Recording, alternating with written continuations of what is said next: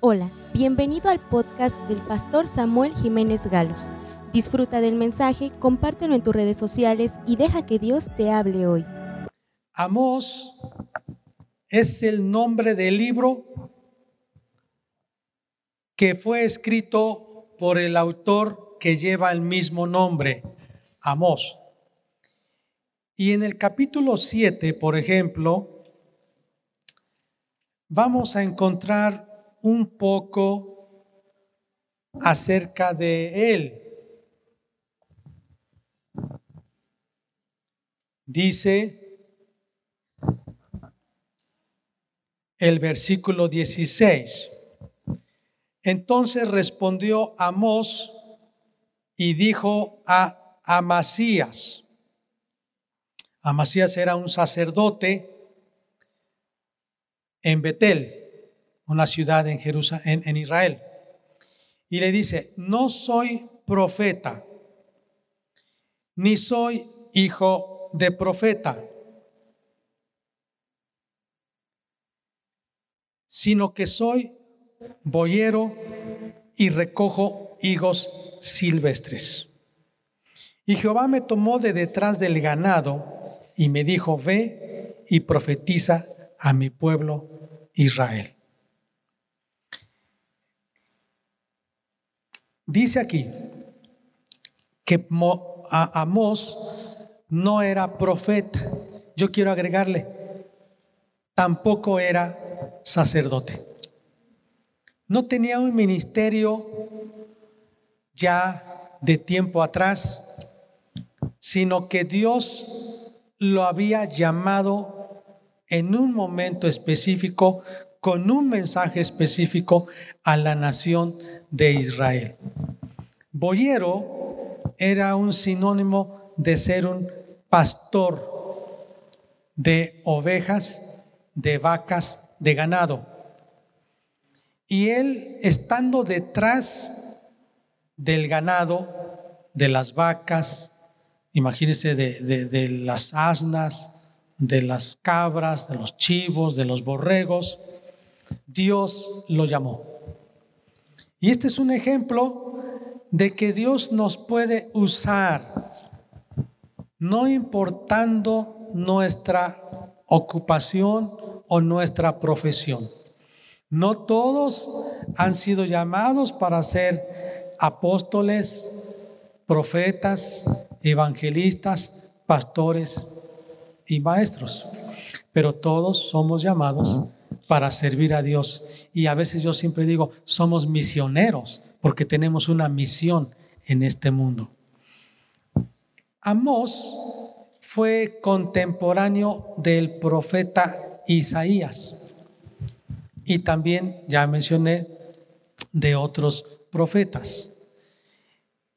Amós vivía en el reino del norte Así se llamaban a las diez tribus de Israel que estaban en la parte norte de todo el territorio de Palestina. Las dos tribus de Israel, Judá y Benjamín, se conocían con el nombre de el reino del sur. Y las diez tribus en la parte norte se conocían como el reino del norte. El reino del norte tenía su capital en Samaria. El reino del sur tenía su capital en Jerusalén. Y cada reino tenía su rey. Y cada rey tenía su descendencia y había dinastías. Esa, la primera dinastía comenzó con Jeroboam. Jeroboam, que había sido un siervo de Salomón. Y con él comenzó el reinado de todos los reyes en el reino del norte. El reino del sur fue gobernado en ese entonces por el rey Roboam, hijo de Salomón. En esa época se dividió el reino completo de Palestina en el reino del norte, con capital en Samaria, con Jeroboam, y en el reino del sur, con capital en Judá, con Roboam. Dos reyes, parece su nombre igual, Jeroboam, Roboam. Y así comienza la historia hasta que vemos, vamos a leer, que está en esa época el rey Usías, rey de Judá. Y también está otro rey. Aquí dice la Biblia, lo vamos a, a leer.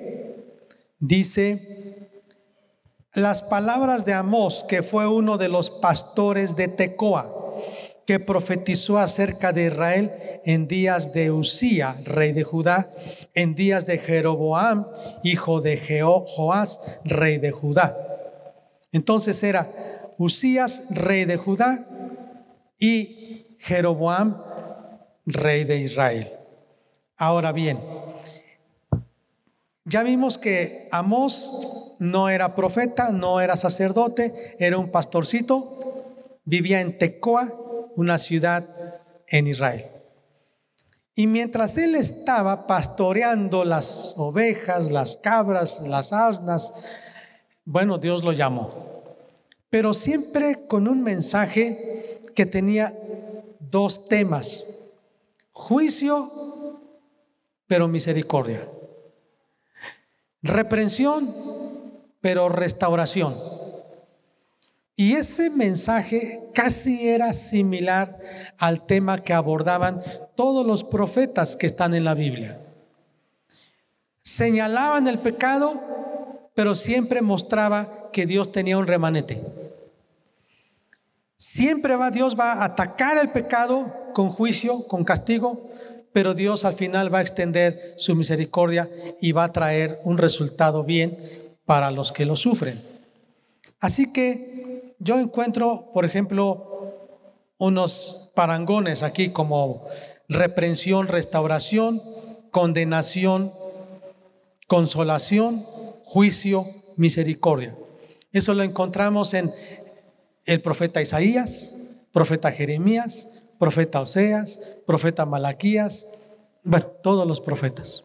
Su tema es, siempre van a abordar condenación por el pecado, consolación después. Así como un padre que disciplina porque ha habido desobediencia en su hijo, pero después lo abraza y lo consuela. Siempre habrá eso. Es como un tema general. Pero además de eso, el tema general de todo el libro es que Dios, por medio de Amós, le está diciendo al pueblo, Dios ha dado grandes privilegios a Israel. Privilegios que otras naciones no tuvieron. Ser su Dios, hacer milagros con ellos, responder sus oraciones, prosperarlos, haberlos sacado de la cautividad o de la esclavitud en Egipto, llevarlos para cruzar por el Mar Rojo, alimentarlos por el desierto con maná, con carne de codornices, librarlos de las enfermedades y de animales ponzoñosos mientras estaban en el desierto, llevarlos a la tierra prometida y pelear por ellos derrotando a sus enemigos.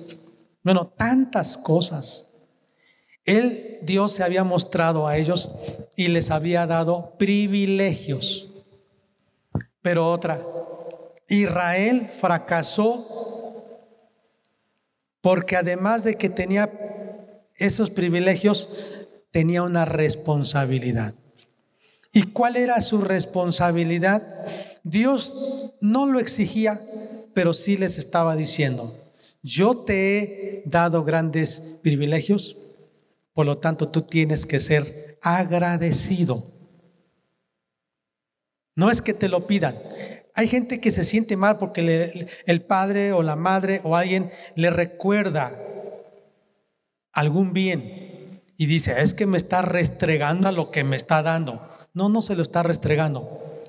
Le está recordando y él siente que se le restrega porque él no quiere escuchar. Pero le está recordando, hijo, cuando tú eras un bebé, cuando tú eras un niño, cuando ibas a la primaria, cuando ibas a la secundaria, y así. No estoy restregando, porque no lo estoy reclamando, no lo estoy exigiendo, solo te estoy recordando que por causa de esos privilegios que tú has tenido, estos favores, estos bienes, tú debieras entonces ser un buen estudiante, responder bien a, las exigencias de la escuela, en fin, portarte bien con nosotros, respetarnos, amarnos. Entonces, así más o menos está diciendo Amos. Dios le ha dado grandes privilegios a Israel. Israel tiene grandes responsabilidades por esos privilegios. Israel fracasó por no andar dignamente y responder ante esos privilegios. Y finalmente Dios tuvo que castigar terriblemente a Israel más que a otras naciones. La pregunta es, ¿por qué más castigó Dios a Israel que a otras naciones? Primero, porque eran sus hijos y porque no quería que fueran como los demás. Y segundo, porque ellos tuvieron más privilegios que las otras naciones. Él era su Dios, Él estuvo con ellos y por eso el castigo era mayor. Así que ese mensaje no fue fácil escucharlo para el rey Jeroboam y para el profeta Amasías. la historia dice que Amasías, sacerdote, escuchó ese mensaje y acusó a Amós de traición, traidor. ¿Cómo es que estás diciendo eso? ¿Cómo es que estás hablando juicio para el pueblo, tu propio pueblo? ¿Cómo es que estás hablando que va a venir algo malo? Tú eres un traidor. Y se lo fue a decir al rey Jeroboam, y Jeroboam, que no estaba presente, mandó a expulsarlo y sacarlo del territorio. Solo por decir la verdad, solo por decir la palabra de Dios. Y eso va a ocurrir. No siempre, yo creo que más bien siempre va a incomodar el mensaje de Dios a la gente. Porque Él es exigente. Porque Dios espera que nosotros escuchemos su voz y nos ama.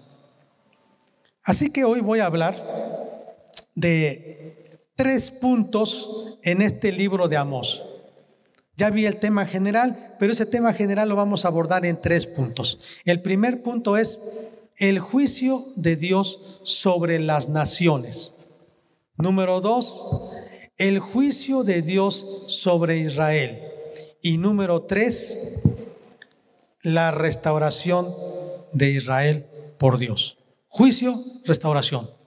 Juicio, misericordia. Reprensión, restauración. Condenación, consolación. Repito los tres puntos. Juicio de Dios sobre las naciones, primer punto. Segundo punto, juicio de Dios sobre Israel.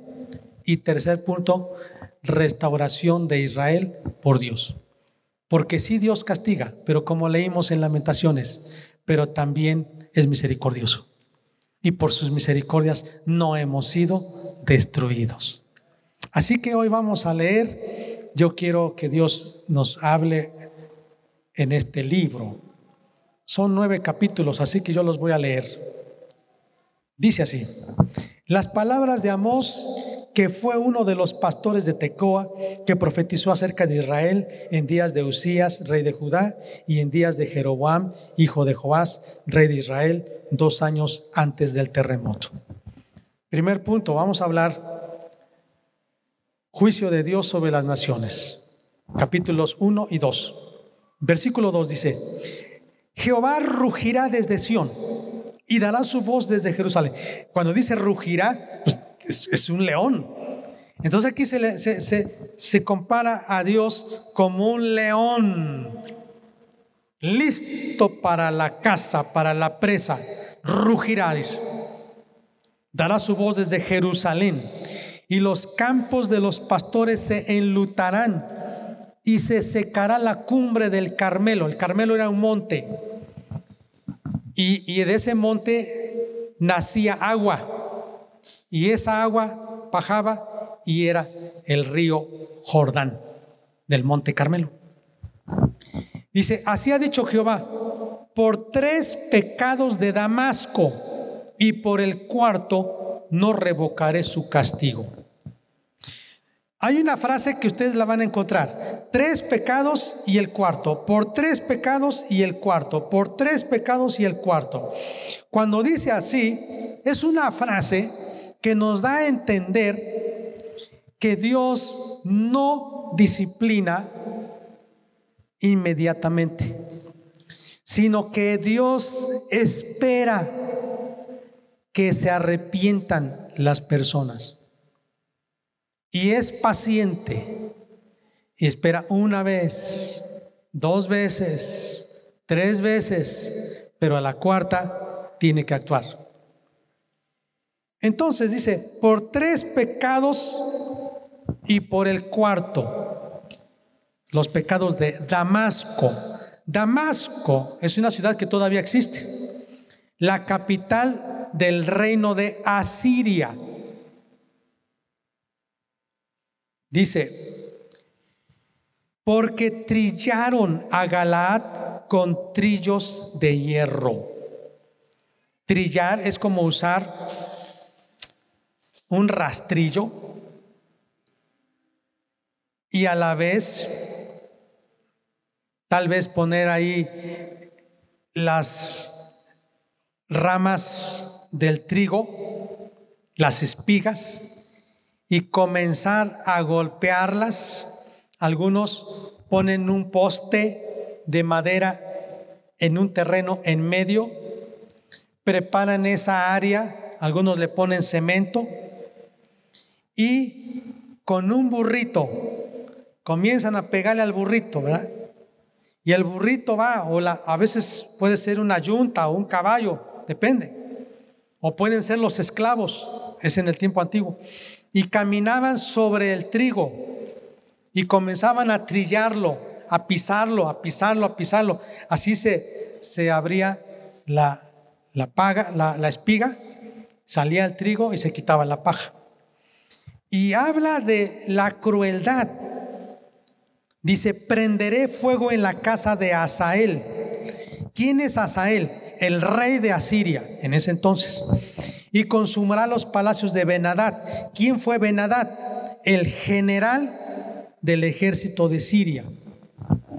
Y quebraré los cerrojos de Damasco y destruiré a los moradores del valle de Abén y los gobernadores de Bet Edén y el pueblo de Siria será transportado a Kir, dice Jehová.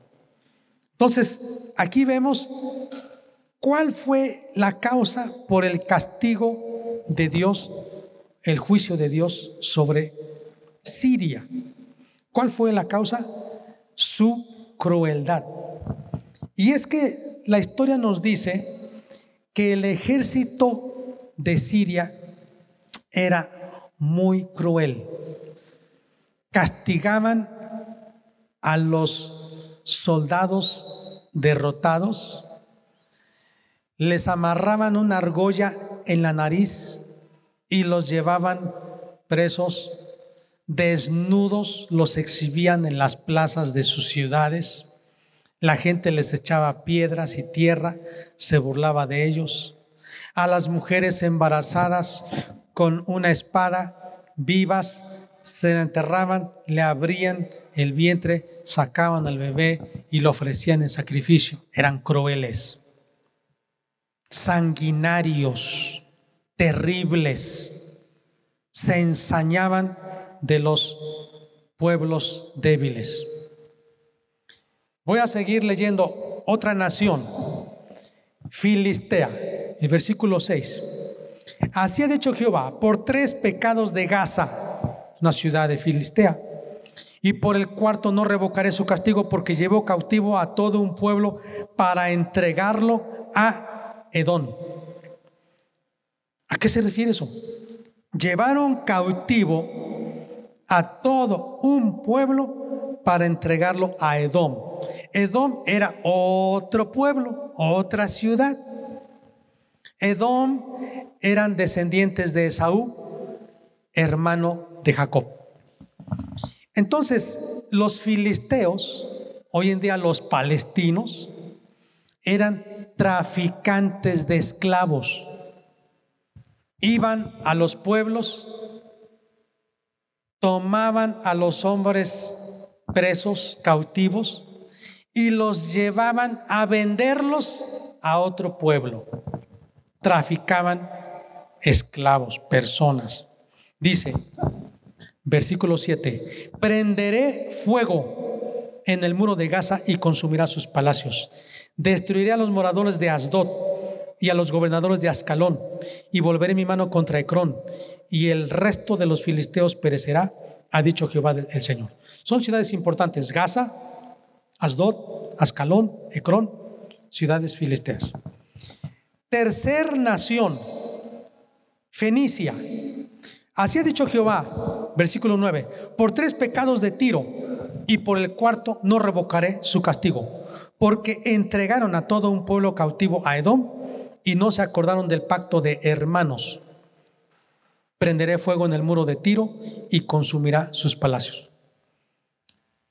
Aquí vemos a Fenicia.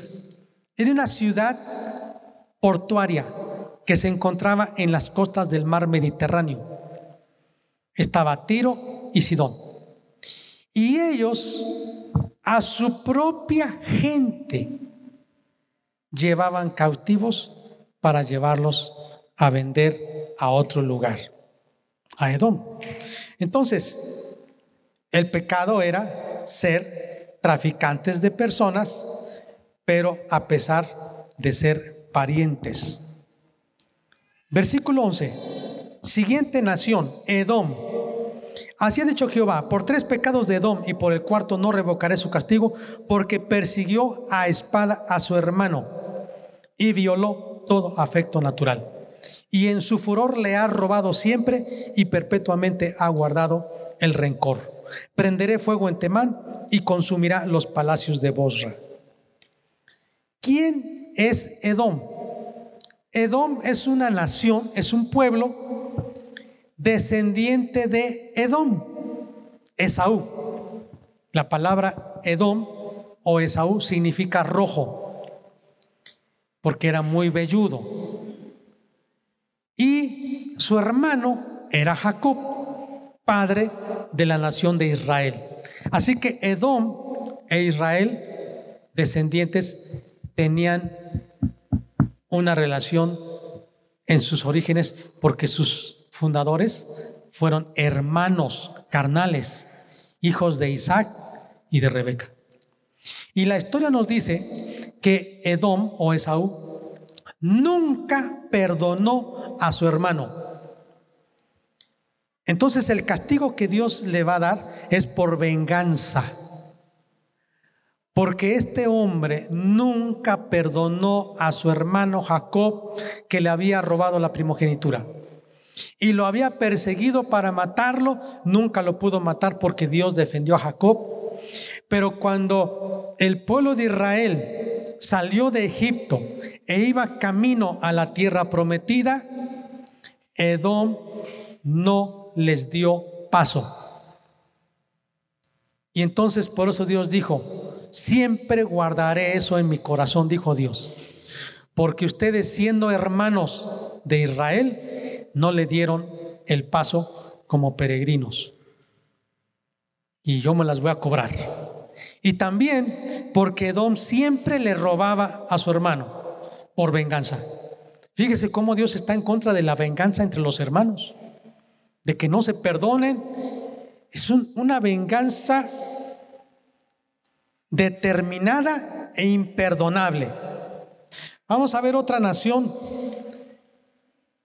Verso 13, versículo 13. Así ha dicho Jehová, por tres pecados de los hijos de Amón y por el cuarto no revocaré su castigo, porque para ensanchar sus tierras abrieron a las mujeres de Galaad que estaban en cinta en cintas. Encenderé fuego en el muro de Rabá y consumirá sus palacios con estruendo en el día de la batalla, con tempestad en día tempestuoso, y su rey irá en cautiverio, él y todos sus príncipes, dice Jehová.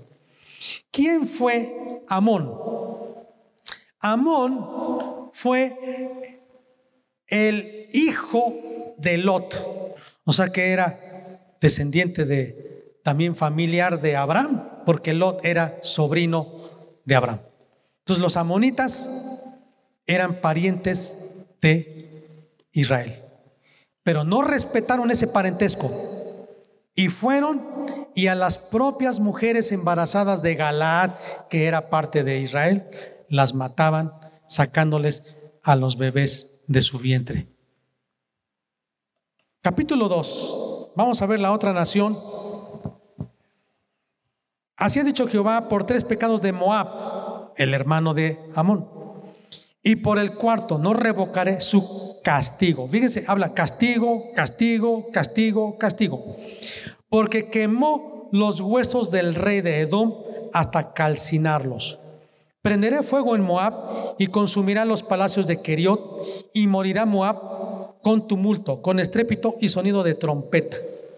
Y quitaré el juez de en medio de él y mataré con él a todos sus príncipes, dice Jehová. Moab. Ustedes recuerdan de Ruth, la moabita. Dios ama a, a todas las naciones, pero el pecado se castiga.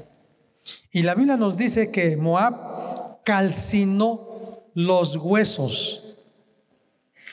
Dice, los quemó y los calcinó los huesos del rey de Edom. Hay una pregunta dentro de la ética bíblica que sería, ¿es correcto delante de Dios calcinar el cuerpo de una persona, o sea, incinerarlo, y luego tenerlo ahí en la sala, ahí en, en un librero, y dice, ah, está mi hermano ahí, ahí está mi abuelito. ¿Será bíblico? Es una pregunta muy interesante en la ética bíblica. Esta si hay respuesta, pero les voy a dar un anticipo. Aquí el hacerlo hasta cenizas era casi, casi es como voy a desaparecer a este rey y a toda su familia, a toda su descendencia. Los odio.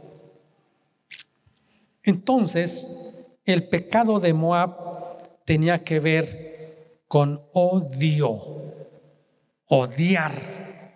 Y el odio lo lleva a la violencia. Vamos a ver. El capítulo 2, versículo 4. Así ha dicho Jehová, por tres pecados de Judá, ahora la nación es Judá.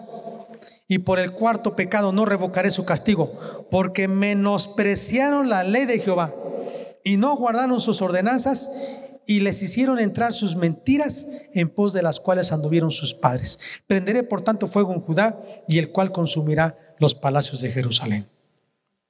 Ahora, aquí no dice, por la venganza, porque hay venganza en Israel, porque hay crueldad, porque trafican con esclavos, porque hay odio en su corazón. No, Dios se fue más adentro, porque menospreciaron la ley de Dios. Y cuando nosotros tomamos en poco la palabra de Dios, amados, podremos hacer terribles cosas. Entonces Dios le dice, porque ustedes, conociendo la palabra de Dios, no obedecieron. Por eso los voy a disciplinar. Siguiente, el versículo 6, la nación de Israel. Por tanto, así ha dicho Jehová, por tres pecados de Israel y por el cuarto no revocaré su castigo, porque vendieron por dinero al justo opresión. Al pobre por un par de zapatos. Le voy a explicar a qué se refiere eso. A la gente que no tenía necesidad, que tenía, perdón, necesidad, iba con, con los ricos, apóyenme, apóyame. La verdad es que ya no tengo para comer. Bueno, mira, vamos a hacer una cosa. Me traes todos tus borregos y te doy de comer. Se acabó el dinero, la comida, llegaba otra vez, ayúdame otra vez, préstame dinero. Bueno, mira, vamos a hacer algo. Me vendes todas tus, tus, tierras. ¿A cómo me das, cada hectárea? Pues mira, la verdad valen mil pesos. No, te doy diez pesos si quieres. Bueno, pues 10 pesos está bien. Pues ya, ya que, con tal que mis hijos no se mueran. Fíjate que ya no tengo que comer. Apóyame otra vez. Sí, pero todos tus hijos van a ser mis criados. Eso, a eso se estaba refiriendo. Estaban haciendo corrupción. Y esto se aplica para hoy, es un principio. ¿Cuántas personas hicieron sus agostos y sus negocios en la pandemia? Dios está en contra de que saquemos ventaja cuando la gente está sufriendo. Y no hablemos del doctor, hablemos del abogado, hablemos del maestro, hablemos del albañil, hablemos de todos. Hablemos de los comerciantes, hablemos de todos. Cuando quieren sacar ventaja, como alguien dice, del árbol caído, quieren hacer leña. Dios está en contra de eso. Este pecado era corrupción, opresión, dice, pisotean en el polvo de la tierra las cabezas de los desvalidos, tuercen el camino de los humildes, y el hijo y su padre se llegan a la misma joven, profanando mi santo nombre. Sobre las ropas empeñadas se acuestan junto a cualquier altar, y el vino de los multados beben en la casa de sus dioses. Yo destruí de delante, de, delante de ellos al amorreo, cuya altura era como la altura de los cedros. Paro aquí. Fíjense lo que Dios está diciendo. Dios les está diciendo, es como un paréntesis, voy a disciplinar, voy a castigar a Judá, a Israel, porque tuvieron privilegios Vamos a ver los privilegios. Destruí delante de Dios al amorreo, cuya altura era como la altura de los cedros y fuerte como una encina, y destruí su fruto arriba y sus raíces abajo. ¿Saben quiénes eran los amorreos? Al rey de Og, al rey de Basán, esos gigantes. Dios los destruyó. Entonces, ¿qué otro privilegio? A vosotros os hice subir de la tierra de Egipto. Los saqué de la esclavitud. Los conduje por el desierto 40 años para que entraseis en posesión de la tierra del amorreo. Y levanté de vuestros hijos para profetas y de vuestros jóvenes para que fuesen nazareos. ¿No es esto así, dice Jehová, hijos de Israel? Fíjense, yo que tuve el deseo de llamarlos a ustedes, a sus hijos, para que fuesen ministros míos. Qué gran privilegio. Que estuviesen en la alabanza, que estuviesen en algún ministerio de la enseñanza, que fueran misioneros, que fueran predicadores. Qué privilegio. Más adelante. Mas vosotros disteis de beber vino a los nazareos. A los profetas mandasteis diciendo, no profeticéis, pues he aquí yo os apretaré en vuestro lugar como se aprieta el carro lleno de gavillas y el ligero no podrá huir, y al fuerte no le ayudarán sus fuerzas, ni el valiente librará su vida. El que maneja el arco no resistirá, ni escapará el ligero de pies, ni el que cabalga en caballo salvará su vida.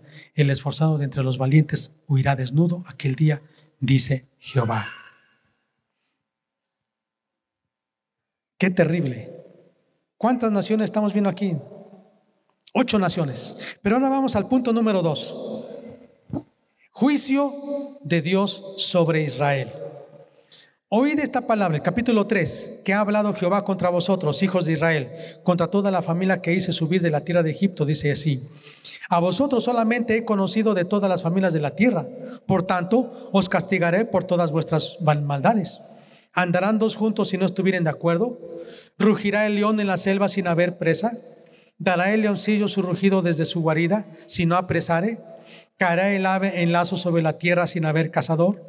¿Se levantará el lazo de la tierra si no ha atrapado algo? ¿Se tocará la trompeta en la ciudad y no se alborotará el pueblo? ¿Habrá algún mal en la ciudad el cual Jehová no haya hecho? Porque no hará nada Jehová el Señor sin que revele su secreto a sus siervos los profetas.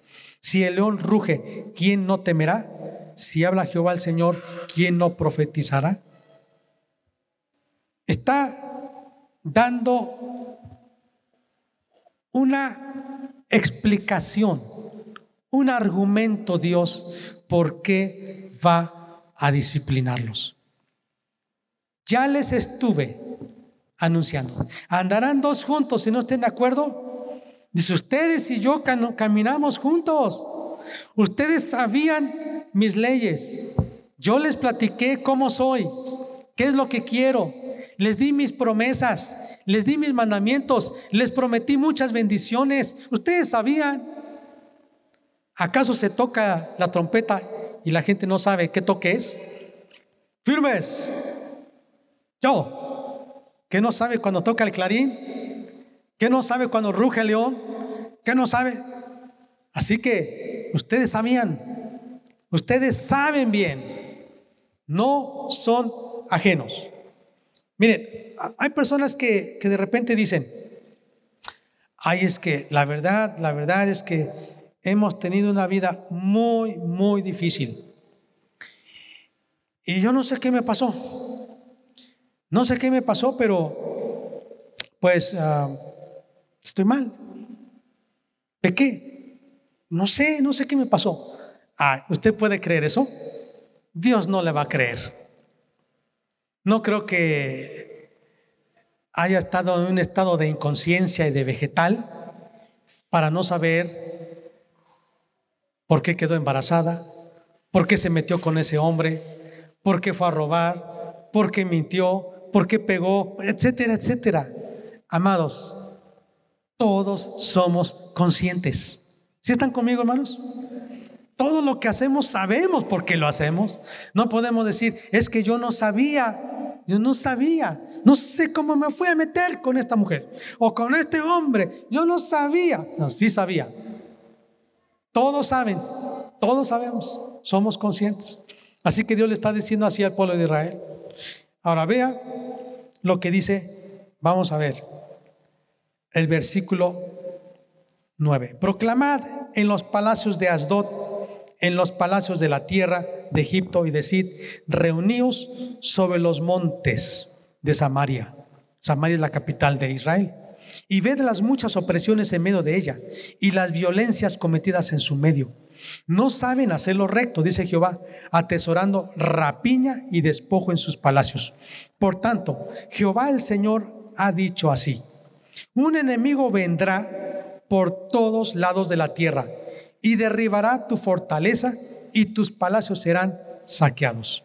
Así ha dicho Jehová, de la manera que el pastor libra de la boca del león dos piernas o la punta de una oreja, Así escaparán los hijos de Israel que moran en Samaria en el rincón de una cama y al lado de un lecho. ¿Cómo será esto? Dice, de la manera que el pastor libra de la boca del león dos piernas o la punta de una oreja, así van a escapar los hijos de Israel. O sea, van a escapar, pero van a escapar heridos.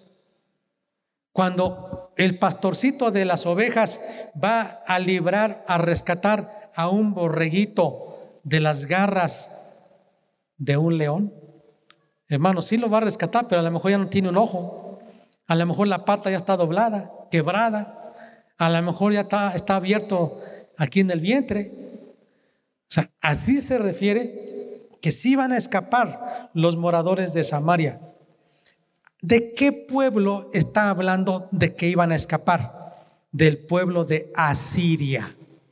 Si Amós estaba escribiendo en el año 800 antes de Cristo, en el año 722 antes de Cristo, es más, yo puedo decir, serían 78 años después, el rey de Asiria fue y atacó Israel, Samaria, y la destruyó. Todos los ciudadanos de Samaria salieron huyendo, pero salieron heridos, lastimados. El, la costumbre del rey de Asiria era sacar a todas las naciones, a todas las personas de sus pueblos y los pasaban a diferentes lugares. Los de Israel los llevaban a Edom, los de Edom los mandaban a Nínive, los de Nínive los mandaban a, no sé, a Ur, y así los cambiaban, con tal de que perdieran su lengua, perdieran su raza, perdieran sus costumbres, se destruyesen esas naciones. Ahora, vea aquí lo que dice, porque voy a seguir leyendo. Dice el versículo 13, oíd y testificad contra la casa de Jacob, ha dicho Jehová, Dios de los ejércitos, que el día que castigue las rebeliones de Israel, castigaré también los altares de Betel, y serán cortados los cuernos del altar y caerán a tierra. Y heriré la casa de invierno con la casa de verano, y las casas de marfil perecerán, y muchas casas serán arruinadas, dice Jehová. Oíd esta palabra, vacas de Bazán, que estáis en el monte de Samaria, que oprimís a los pobres y quebrantáis a los menesterosos, que decís a vuestros señores, traed y beberemos. ¿Quiénes eran las vacas de Bazán? Es una palabra muy chistosa, es una frase. Se refiere a unas personas. Las vacas de Bazán. Bazán era una llanura muy verde. Entonces esas vacas estaban grandes, gordas. ¿Y a qué se referían esas vacas de Bazán? Se refería a esos hombres ricos, los hombres que oprimían a los pobres que quebrantaban a los menesterosos. Jehová el Señor juró por su santidad. He aquí vienen sobre vosotras días en que os llevarán con ganchos. ¿Sí? Ya se, eh, recuerda que hablé de las argollas. De oreja en oreja así iban. Y, de, de, un brazo con el otro brazo iban encadenados y de un pie con otro pie iban encadenados. Imagínense para caminar. Y si el otro jalaba antes que el otro y no al, no en sincronía, no, eran unos dolores horribles. ¿eh? Entonces, dice, a vuestros descendientes con anzuelos de pescador, esos garfios así, esos ganchos picudos, se los iban a enterrar en alguna pierna, en algún hombro, y así los llevaban a esos hombres hasta llegar al destino cautivos. Dice el versículo 3, saldréis por las brechas una tras otra y seréis echadas del palacio, dice Jehová. Id a Betel y prevaricad. Aumentad en Gilgal la rebelión. Traed de mañana vuestros sacrificios y vuestros diezmos cada tres días. Ofreced sacrificios, sacrificio de alabanza con pan leudado y proclamad, publicad ofrendas voluntarias, pues que así lo queréis, hijos de Israel, dice Jehová el Señor. Dios, de una manera irónica, les está diciendo, sigan ofreciendo alabanza a Dios.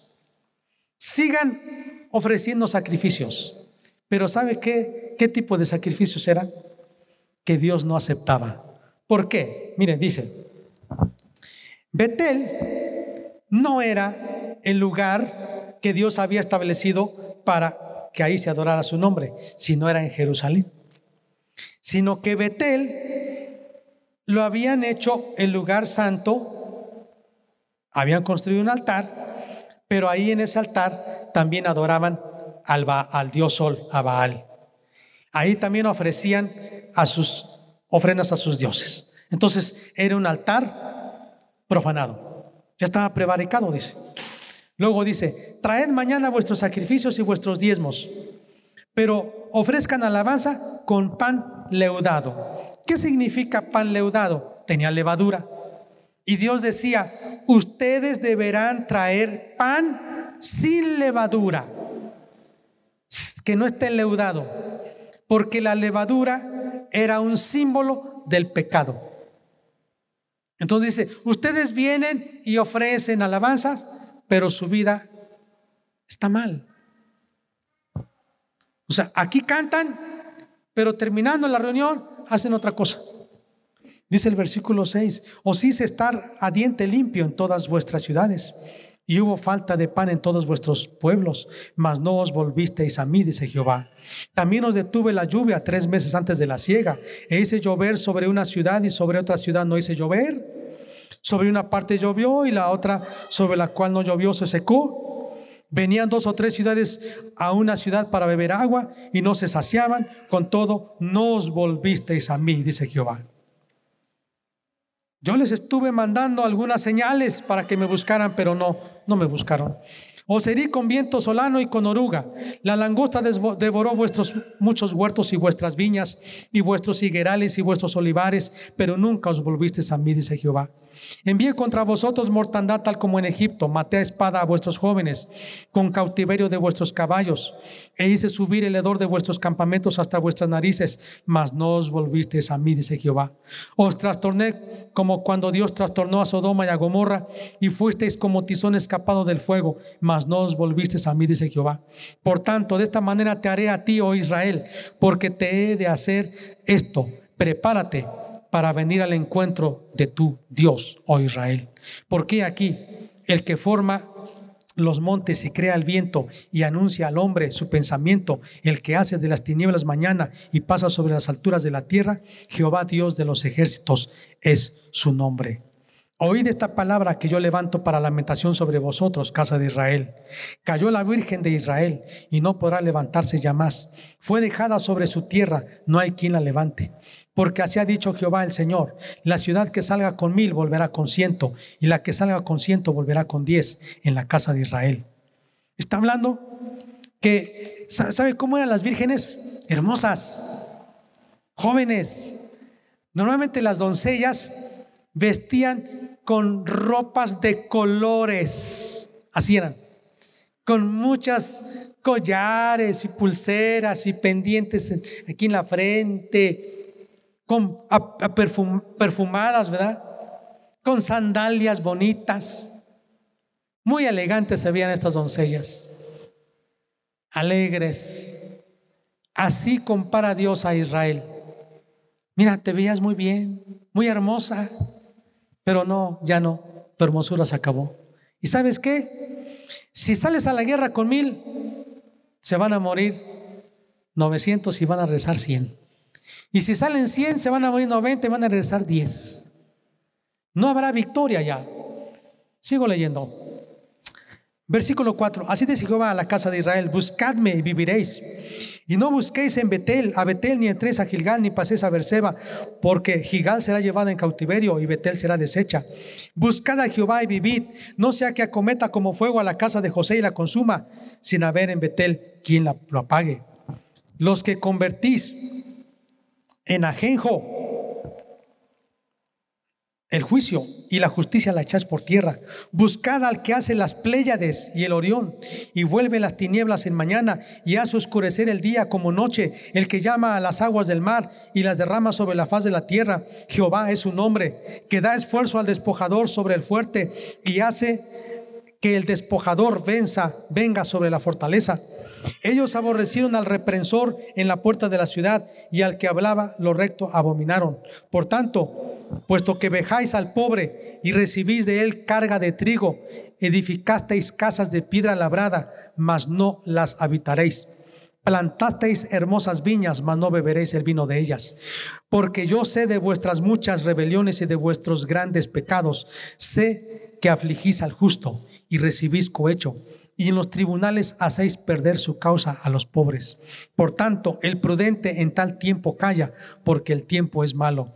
Buscad lo bueno y no lo malo, para que viváis, porque así Jehová, Dios de los ejércitos, estará con vosotros, como decís. Aborreced el mal y amad el bien y estableced la justicia en juicio.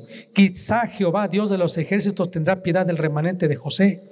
Por tanto, así ha dicho Jehová, Dios de los ejércitos, en todas las plazas habrá llanto. Y en todas las calles dirán, ay, ay. Y al labrador llamarán a lloro y a endecha a los que sepan endechar. Y en todas las viñas habrá llanto, porque pasaré en medio de ti, dice Jehová. Hay de los que desean el día de Jehová. ¿Para qué queréis este día de Jehová? Será de tinieblas y no de luz. Como el que huye de delante del león y se encuentra con el oso o como si entrara en casa y apoyara su mano en la pared y le muere una culebra. ¿No será el día de Jehová tinieblas y no luz, oscuridad que no tiene resplandor? Aborrecí, abominé vuestras solemnidades y no me complaceré en vuestras asambleas. Y si me ofrecierais vuestros holocaustos y vuestras ofrendas, no los recibiré, ni miraré a las ofrendas de paz de vuestros animales engordados. Quita de mí la multitud de tus cantares, pues no escucharé las almodias de tus instrumentos, pero corra el juicio como las aguas y la justicia como impetuoso arroyo. Me ofreciste sacrificios y ofrendas en el desierto en cuarenta años, oh casa de Israel. Antes bien, llevabais el tabernáculo de vuestro Moloch y Kiun, ídolos vuestros, la estrella de vuestros dioses que os hicisteis.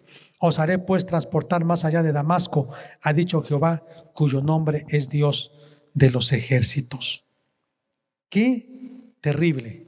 Miren, aquí hay, por lo menos yo encuentro tres discursos.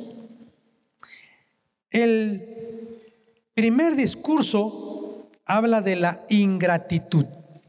Era un pueblo ingrato. Yo te bendije, te saqué de Egipto, te di carne, comida en el, en el, desierto, te hice entrar a la tierra prometida, pero tú no fuiste agradecido. Pero la otra dice, por idolatría. ¿Sabes?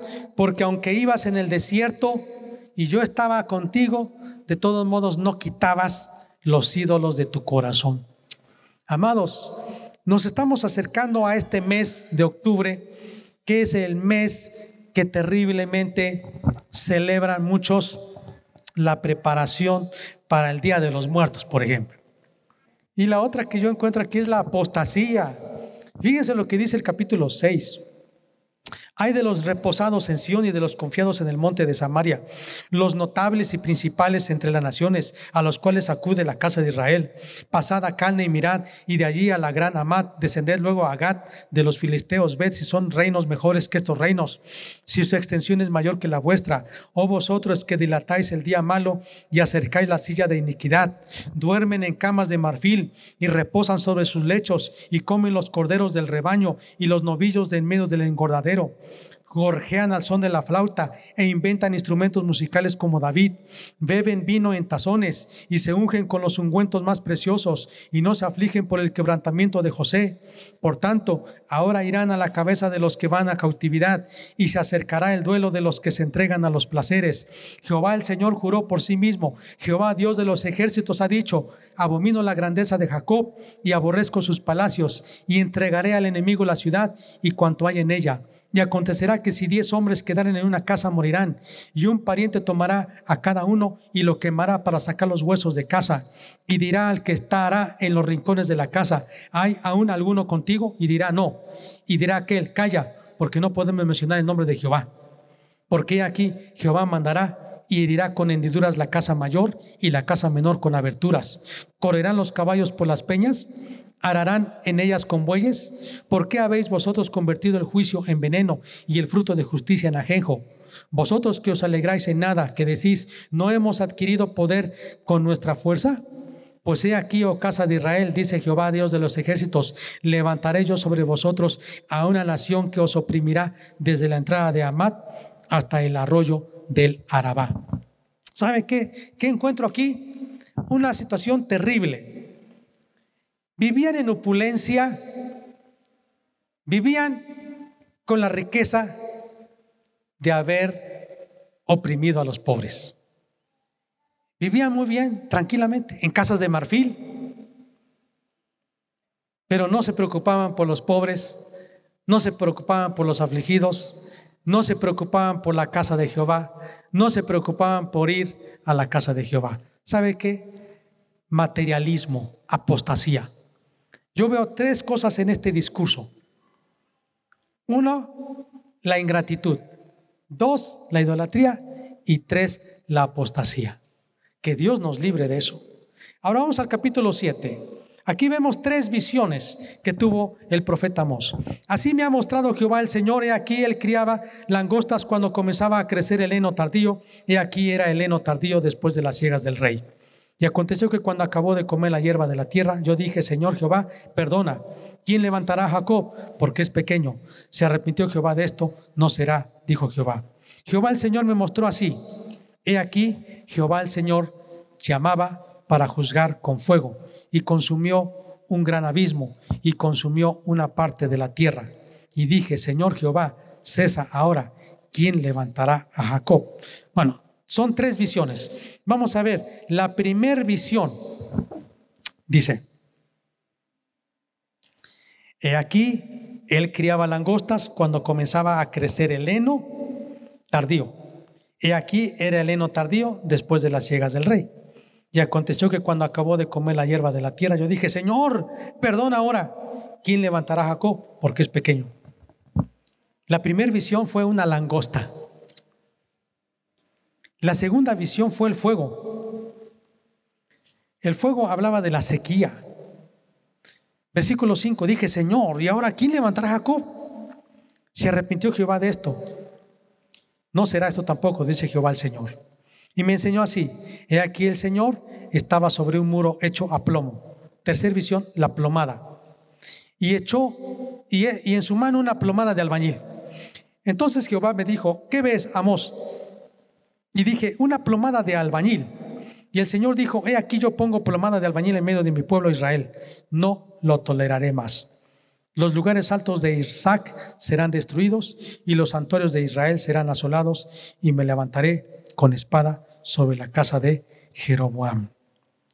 Aquí vemos, son cinco visiones, la tercera es una plomada. ¿Sí ha visto usted la plomada? Es una pieza así de, de plomo que pesa y tiene una cuerda. Y usted la pone y usted dice, ah, este muro está bien aplomada. O sea, no está chueco, está aplomada. Y Dios dice que va a poner la plomada sobre Israel y no lo va a encontrar derecho y lo va a tumbar. Así como llega el supervisor y ve al albañil y dice, vamos a checar aquí tu muro. No, está mal hecho. Y nada más le da un empujoncito y dice, vuélvelo a hacer, por favor, porque necesito que esté bien hecho este muro. Jehová de los ejércitos va a hacer eso, dice. Ahora, vamos a ver otra. Dice, entonces el, el capítulo 8 dice, Así me ha mostrado Jehová el Señor, he aquí un canastillo de fruta de verano. Y dijo, ¿qué ves, Amos? Y respondí, un canastillo de fruta de verano. Y me dijo Jehová, ha venido el fin sobre mi pueblo Israel, no lo toleraré más. Y los cantores del templo gemirán en aquel día, dice Jehová el Señor, muchos serán los cuerpos muertos, en todo lugar los echarán fuera en silencio. Siguiente visión, una canasta de frutas, pero ya están maduras. ¿Y a qué se refiere cuando las frutas ya están maduras? Ya están listas para comer o están tan maduras que ya se pudrieron. Y Dios está viendo así al pueblo de Israel. Está tan maduro, listo para la disciplina de Dios por causa de su pecado. Seguimos leyendo el versículo 4. Esto oíd, los que explotáis a los menesterosos y arruináis a los pobres de la tierra, diciendo, ¿cuándo pasará el mes y venderemos el trigo?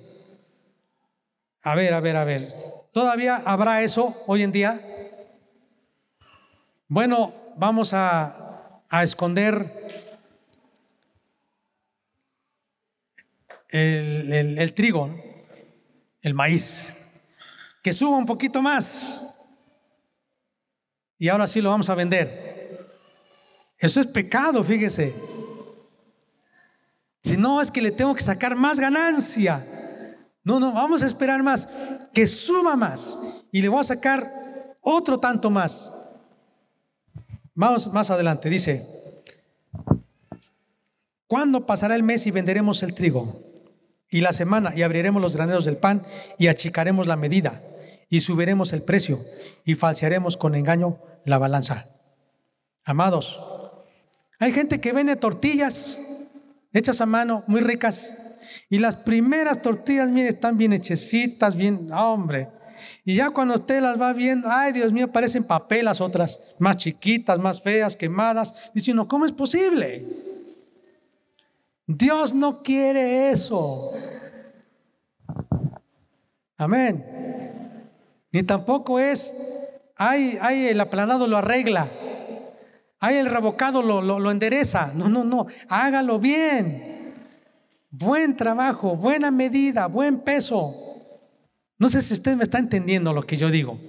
Que usted y yo debemos vender con calidad, hacer las cosas con calidad no mentir. Dios desea, amados, que seamos justos, porque el pecado de Israel era injusto, eran, eran corruptos. Dice, falsearemos con engaño la balanza, versículo 6, para comprar los pobres por dinero y los necesitados por un par de zapatos y venderemos los desechos del trigo. Jehová juró por la gloria de Jacob, no me olvidaré jamás de todas sus obras. No se estremecerá la tierra sobre esto, no llorará todo habitante de ella, subirá toda como un río y crecerá y mermará como el río de Egipto. Acontecerá en aquel día, dice Jehová el Señor, que haré que se ponga el sol a mediodía y cubriré las tinieblas la tierra en el día claro. Y cambiaré vuestras fiestas en lloro y todos vuestros cantares en lamentaciones. Y haré poner silicio sobre todo lomo y que se rape toda cabeza y la volveré como el llanto de un unigénito y su postrimería como día amargo. Y aquí vienen días, dice Jehová el Señor, en los cuales enviaré hambre a la tierra, no hambre de pan ni sed de agua, sino de oír la palabra de Jehová. Me gusta mucho este versículo y yo lo he usado fuera de contexto. ¿eh? Que yo le digo, Dios, danos hambre de tu palabra y sed de tu palabra. Porque está la palabra, pero a veces no queremos esa palabra. Pero aquí no está diciendo eso. Dice que les iba a dar hambre de, de pan, pero no de pan, sino de la palabra. Y sed, pero no de agua, sino de la palabra, pero no la iban a encontrar de tanta palabra que había por los profetas, ahora no iba a haber palabra de Dios y ellos iban a estar buscando la palabra. Dice, he aquí vienen días. Verso 12, e irán errantes de mar a mar, desde el norte hasta el oriente, descubrirán buscando palabra de Jehová y no la hallarán. En aquel tiempo las doncellas hermosas y los jóvenes desmayarán de sed y los que juran por el pecado de Samaria y dicen por tu Dios, Odán, y por el camino de Berseba caerán y nunca más se levantarán. Dice la Biblia que hay unos que juran por Dios, por su pecado, o sea, para mentir, por Dios, por Dios. No, no diga por Dios, porque eso es una ofensa terrible para Dios. Ahora termino en el capítulo 9. Veo otra visión de, de Amós. Vi al Señor que estaba sobre el altar, la visión del altar. Ya vimos cinco visiones. La primera, la visión de la langosta, capítulo 7, versículo 1 al 3. La visión del fuego, capítulo 7, versículo 4 al 6. Tercera visión, la visión de la plomada, capítulo 7, versículos 7 al 9. La visión de la canasta, capítulo 8, versículos 1 al 3. Ahora la visión del altar, Derriba el capitel y estremezcanse las puertas y haz los pedazos sobre la cabeza de todos y al postrero de ellos mataré a espada. No habrá de ellos quien huya ni quien escape. Aunque cavasen hasta el Seol, de allí, de allá los tomará mi mano y aunque subiesen hasta el cielo, de allá los haré descender. Si se escondieren en la cumbre del Carmelo, allí los buscaré y los tomaré. Es un monte. Y aunque se escondieren de delante de mis ojos en lo profundo del mar, allí mandaré a la serpiente y los morderá. Y si fueren en cautiverio delante de sus enemigos, allí mandaré la espada y los matará. Y pondré sobre ellos mis ojos para mal y no para bien. El Señor Jehová de los ejércitos es el que toca la tierra y se derretirá y llorarán todos los que en ella moran y crecerá toda como un río y mermará luego como el río de Egipto. Él edificó en el cielo sus cámaras y ha establecido su expansión sobre las tierras. Él llama las aguas del mar y sobre la faz de la tierra las derrama. Jehová es su nombre. Hijos de Israel, ¿no me sois vosotros como hijos de etíopes, dice Jehová? ¿No hice yo subir a Israel de la tierra de Egipto y a los filisteos de Caftor y de Kir a los arameos? He aquí los ojos de Jehová el Señor están contra el reino pecador, y yo lo asolaré de la faz de la tierra, mas no destruiré del todo a la casa de Jacob, dice Jehová. Porque aquí yo mandaré y haré que la casa de Israel sea zarandeada entre todas las naciones, como se zarandea el grano en una criba y no cae un granito en la tierra. A espada morirán todos los pecadores de mi pueblo, que dicen, no se acercará ni nos alcanzará el mal. Esta visión del altar está diciendo, el altar se va a caer. Está diciendo, aunque ustedes digan que no caerá, va a caer. Aunque ustedes se escondan, aunque ustedes huyan, el pecado los va a alcanzar. Amados, siempre he pensado que aunque usted se vaya a China a pecar allá, el pecado lo va a alcanzar. O aunque usted se vaya a la luna, allá también el pecado lo va a alcanzar. Es decir, La Biblia dice que siempre habrá disciplina por el pecado. Y esto es lo que Dios está diciendo para el pueblo de Israel a través de Amós. Pero después de estas visiones de juicio, viene una visión de consolación. Una palabra, versículo 11. En aquel día yo levantaré el tabernáculo caído de David y cerraré sus portillos y levantaré sus ruinas y lo edificaré como en el tiempo pasado, para que aquellos sobre los cuales es invocado mi nombre posean el resto de Edom. Y a todas las naciones dice Jehová que hace esto. Amados, esta profecía se cumplió la profecía sobre el castigo. En el año 722 antes de Cristo, el rey de Asiria conquistó Samaria y llevó cautivas a todas las diez tribus de Israel. Hasta hoy en día están dispersas por todo el mundo. Hasta hoy en día. Poco a poco están regresando desde el año 1948 se estableció como nación Israel y poco a poco están regresando. Pero mire, su territorio está pequeñísimo. Cuando era desde el mar Mediterráneo, desde las costas del mar Mediterráneo hasta el río Éufrates. Desde los altos del Golán hasta la parte sur de Arabia. Hoy en día está chiquito. Pero Dios, fíjese lo que promete. Dice, levantaré el tabernáculo caído de David. ¿A qué se refiere el tabernáculo? No solo se refiere a la alabanza, como muchos predicadores hablan. Se refiere que nuevamente Dios pondrá a un sucesor de él, del linaje de David, como rey. ¿Y sabe quién es ese? Es Jesucristo. El descendiente de David es Jesucristo. Por eso es increíble, amados. Por eso es que Jesucristo, siendo Dios, tuvo que venir a la tierra, nacer como bebé de la Virgen María, descendiente de David. Y Jesús hombre, Dios hombre, que está en el cielo, allá en el cielo está como Dios hombre. Y vendrá, dice la Biblia, un día y reinará en el trono de David como rey, porque tiene derecho por tener sangre del linaje de David. Qué increíble son. Ahora, otra profecía más de la consolación futura, de la restauración futura de Israel, dice, dice, he aquí vienen días, versículo 13, en el que el que hará alcanzará al segador. ¿Saben qué está pasando hoy en día? Israel, con la bendición de Dios, está cambiando los desiertos en vergeles, en manantiales. Están surgiendo así de la nada ojos de agua, manantiales de agua en el desierto allá en Israel. He escuchado muchas historias. Yo quisiera ir allá. Yo les invito a que ahorren y un día nos vamos para que usted vea la bendición que Dios está dando en Israel. Los mejores agricultores de todo el mundo son los judíos. Son los mejores agricultores de todo el mundo. No estoy mintiendo. Y ellos, ahora dice la Biblia, están transformando los desiertos en vergeles. Pero un día dice la Biblia que va a ocurrir que mientras uno esté sembrando, atrás el otro ya va a estar cosechando. ¿Y cuándo ocurrirá esto?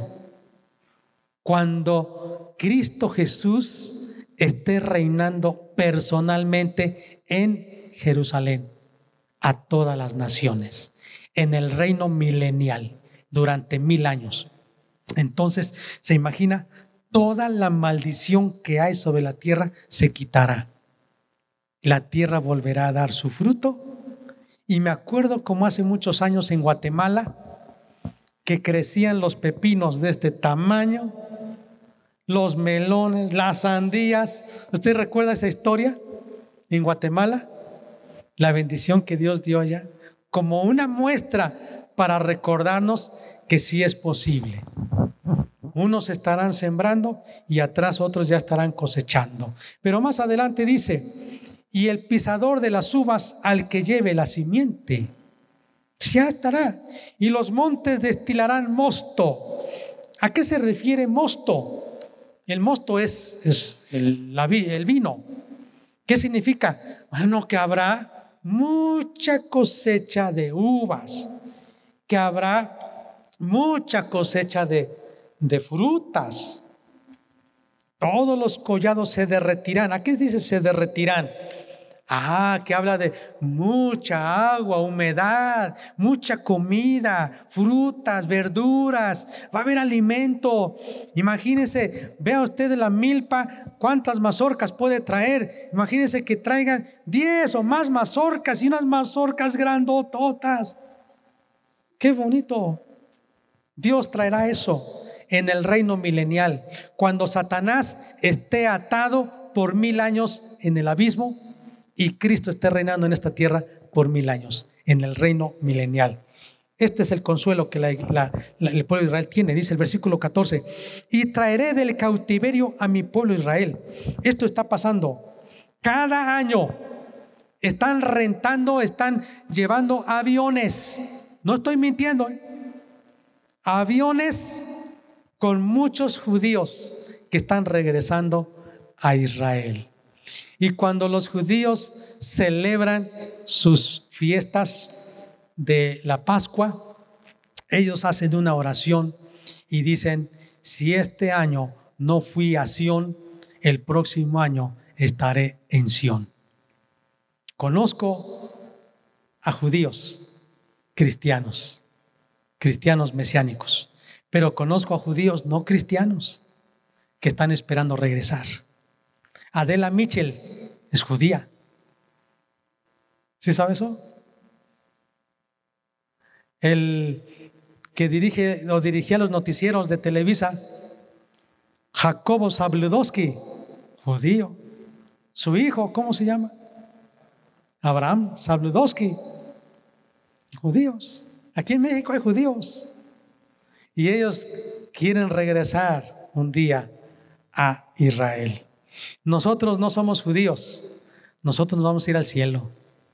Y ya del cielo vamos a regresar y vamos a estar reinando con Cristo y vamos a estar viendo todas las bendiciones que habrá en la tierra. Dice, edificarán ellos las ciudades asoladas y las habitarán, plantarán viñas, beberán el vino de ellas, harán huertos, comerán el fruto de ellos, pues los plantaré sobre su tierra y nunca más serán arrancados de su tierra que yo les di ha dicho Jehová de los ejércitos, Dios tuyo. Amados, sí, porque el pueblo de Israel, las diez tribus, fueron arrancadas. Pero ahora, dice Dios, Dios los regresará y nunca más serán arrancados de su tierra. Qué bendición. Fíjese cómo Dios termina no solo con un mensaje de reprensión, sino con un mensaje de restauración. No solo con un mensaje de condenación, sino con un mensaje de consolación. No solo con un mensaje de juicio, sino con un mensaje de misericordia. ¿Cuántos quieren amar a Dios por siempre? Amén. ¿Se quieren poner de pie? Esperamos que este mensaje haya bendecido tu vida. No olvides compartirlo y suscribirte.